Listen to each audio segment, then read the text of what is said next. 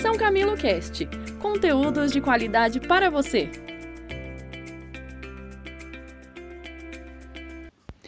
Olá, tudo bem? Eu sou o professor Kleber Ramos e hoje lançamos o Papo de Gestão no São Camilo Cast. Neste teremos sempre um ótimo bate-papo sobre gestão e suas boas práticas com convidados muito especiais, especialistas de diversas áreas de gestão empresarial de vários segmentos da nossa economia. Então, fique ligado com a gente. Toda terça-feira, não deixe de acompanhar. E hoje nós temos uma entrevista muito interessante aqui com a nossa convidada Nicole Sanches. Como vai, Nicole? Obrigado olá, pela sua presença. Olá, olá para todo mundo que está nos ouvindo nesse podcast. Obrigada pela, pela, pelo convite de participar desse papo de gestão.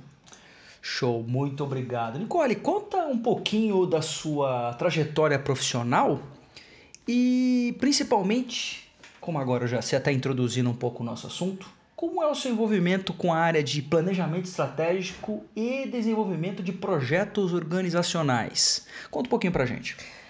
Bom, é, a minha carreira ela teve vários caminhos, é, Kleber, e ele começou na logística, eu sou formada em logística, trabalhei um bom tempo na área de planejamento logístico, melhoria contínua. De lá eu migrei para a área de qualidade e quando eu entrei na área de qualidade, eh, meu trabalho começou a migrar para o planejamento estratégico, trabalhando com várias ferramentas, eh, inclusive com o Balance Scorecard, e aí eu tive uma atuação muito forte nos últimos sete anos dentro da área de planejamento estratégico. E, em consequência do trabalho com planejamento estratégico, eu fui para um viés na área de desenvolvimento organizacional. Como eu sempre trabalhei com alinhamento estratégico dentro da organização, fazer a estratégia descer a todos os níveis, fez todo sentido trabalhar por um bom tempo aí em, é, com, na concepção e na implementação de trabalhos, de projetos que viriam a refletir numa transformação organizacional, que é o que a gente chama de desenvolvimento humano e organizacional.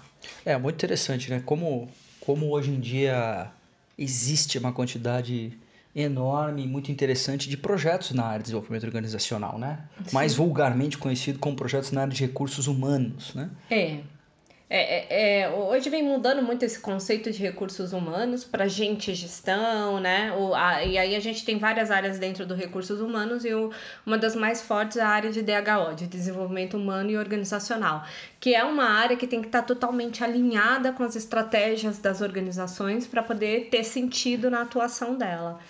É, então, é, é, e aí é uma questão que você levantou que é bem importante é que a gente sai muito nesse, nessa dimensão de achar que projetos são apenas para áreas de engenharia, áreas técnicas, mas não. Eu sempre utilizei as metodologias de projeto para projetos de desenvolvimento organizacional. Faz todo sentido e fez toda a diferença. Muito legal. Então a gente vai falar aqui hoje sobre projetos na área de, de desenvolvimento organizacional e vamos falar sobre um assunto bastante polêmico, bastante recente, né? que está aqui, poderíamos dizer, por necessidade nos viés de todas as organizações em geral, que é essa pandemia que nós estamos passando, né? Nós estamos passando aqui numa pandemia que está afetando severamente todas as organizações e, por assim dizer, toda a nossa economia. Estamos né? diante aqui, pelo menos temporariamente, é o que a gente espera, né? Uhum, diante tá. de um novo normal, né? poderia-se me dizer assim. E dentro desse novo normal, um tipo de projeto que foi feito pelo que, pelo que eu ando percebendo, às pressas em diversas organizações, é o projeto de transformar as organizações em organizações mais remotas e as pessoas trabalhando em home office. Né? Tenho uma pergunta para você relativa a isso, que você já deve ter uma certa experiência sobre o assunto. Na sua opinião, quais os principais desafios na implementação nas organizações dessa abordagem por, por home office. Como fazer um projeto para que a gente, as pessoas, deixem de trabalhar nos escritórios e trabalhem nas suas casas. Quais são os principais desafios para isso? Bom, Kleber, em primeiro lugar eu queria compartilhar com o público que está nos ouvindo, né, da onde vem a minha experiência com home office. Eu já sou uma, uma apaixonada por esse assunto há muito tempo. É, a gente está vendo um boom do home office agora, mas ele é uma ferramenta muito antiga, que já tem mais de 30 anos aí é, de implementação em outros países e que vem crescendo progressivamente. Eu sou tão apaixonada pelo assunto que o meu artigo científico de trabalho de conclusão do MBA de Gestão Estratégica de Negócios foi sobre home office.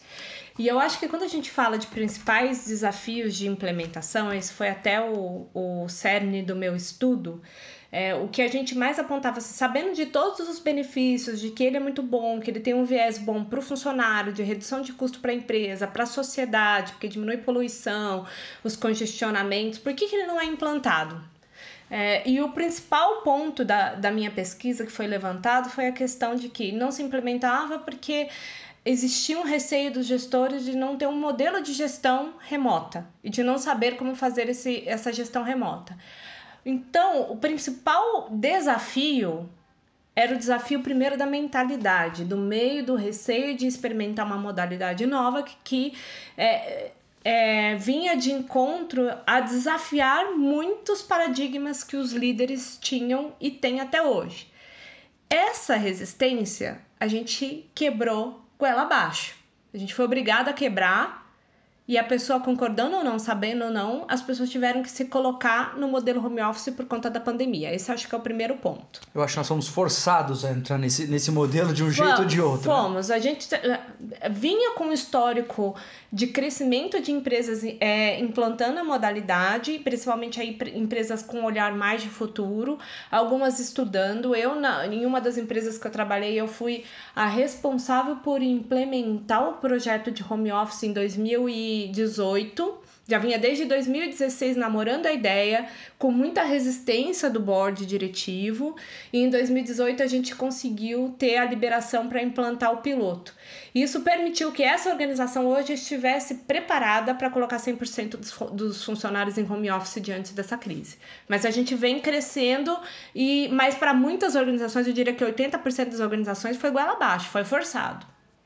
Legal, então talvez a gente poderia sintetizar que a cultura organizacional, ou talvez a, a, a, cultura da diretoria, dos comitês, talvez seja o principal desafio a ser superado do ponto de vista organizacional como um todo. Em relação às características, poderíamos dizer assim, tecnológicas ou técnicas, você acha que isso é um desafio também ao trabalho home office? Ou se a gente comparar com relação à cultura organizacional, é um desafio muito mais fácil de se transpor?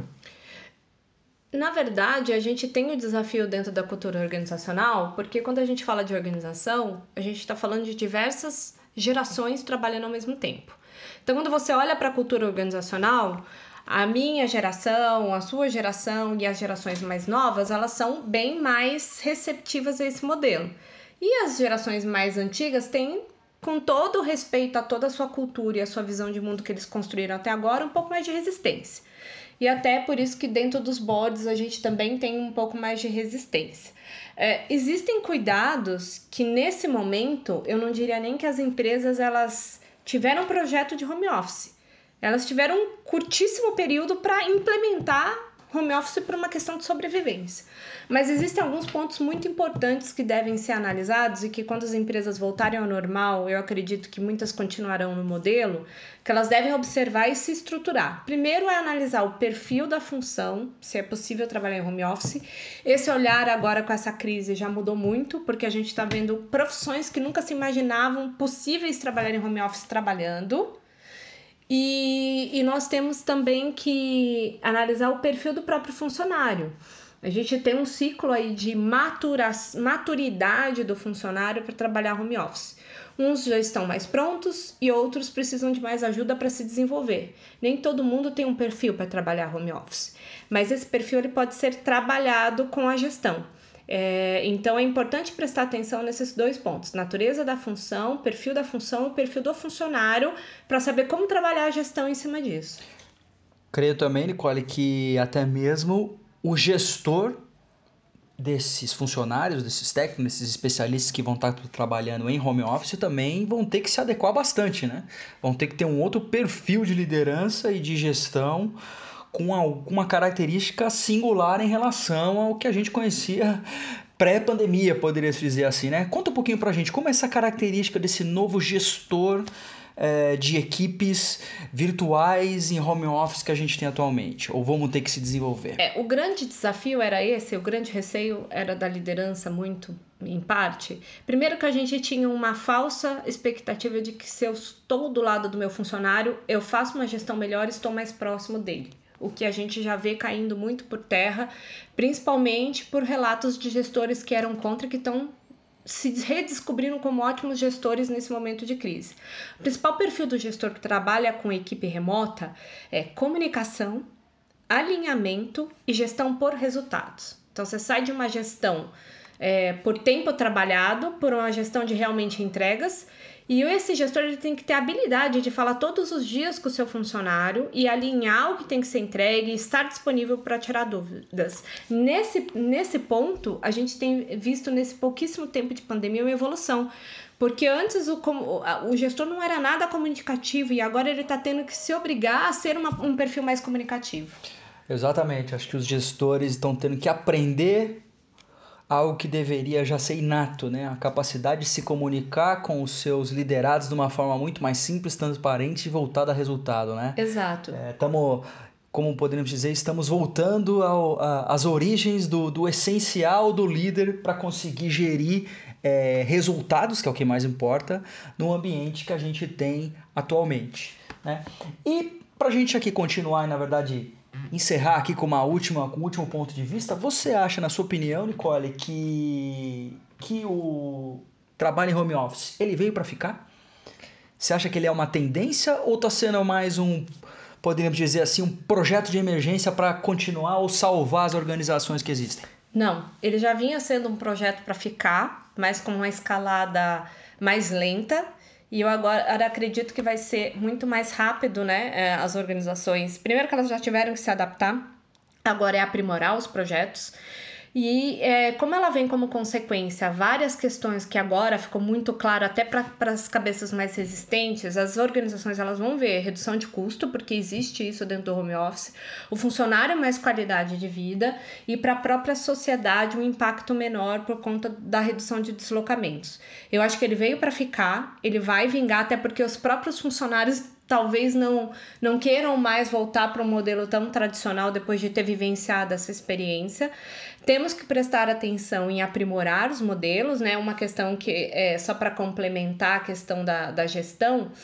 Quando a gente fala de trabalhar home office, a gente está falando de um modelo em que a gente empodera o funcionário, porque ele se torna responsável pelos seus resultados. Né? Seria dar mais autonomia para os funcionários poderem tomar decisões que às vezes é, dentro do ambiente de escritório ele compartilharia de uma forma muito mais simples, mas agora ele vai ter que tomar, vai ter que ter certo capacidade de autonomia e autogestão também, né, do seu próprio trabalho. Né? Exatamente, né? é o que todo gestor é, deseja do funcionário, é essa autonomia, é essa atividade é, proativa de resolução de problemas, mas que muitas vezes ele não dá essa liberdade para o funcionário. No home office ele está sendo obrigado a experimentar esse tipo de situação.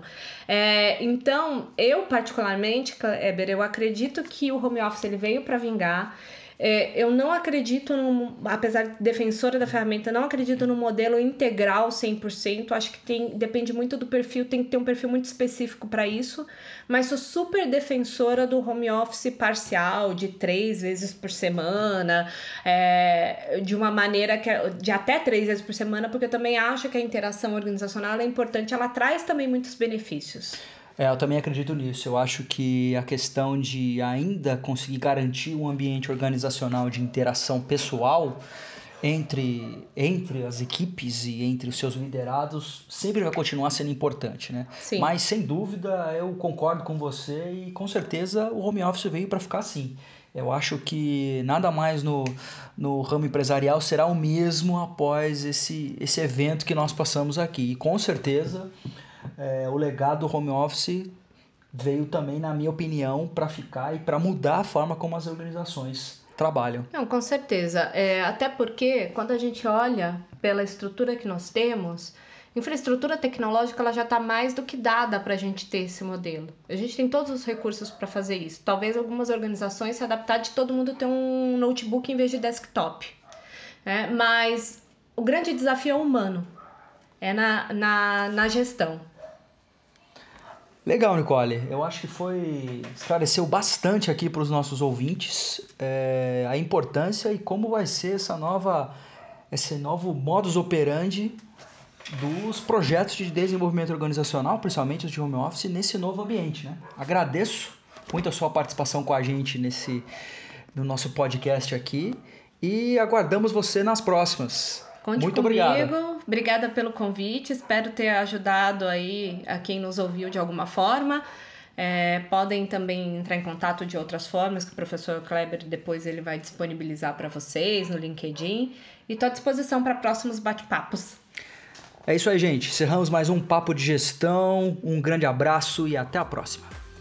Obrigada pelo seu interesse em nosso conteúdo. Acesse o site www.posead.sãocamilo.br para maiores informações e siga nossas redes sociais. Até o próximo São Camilo Cast!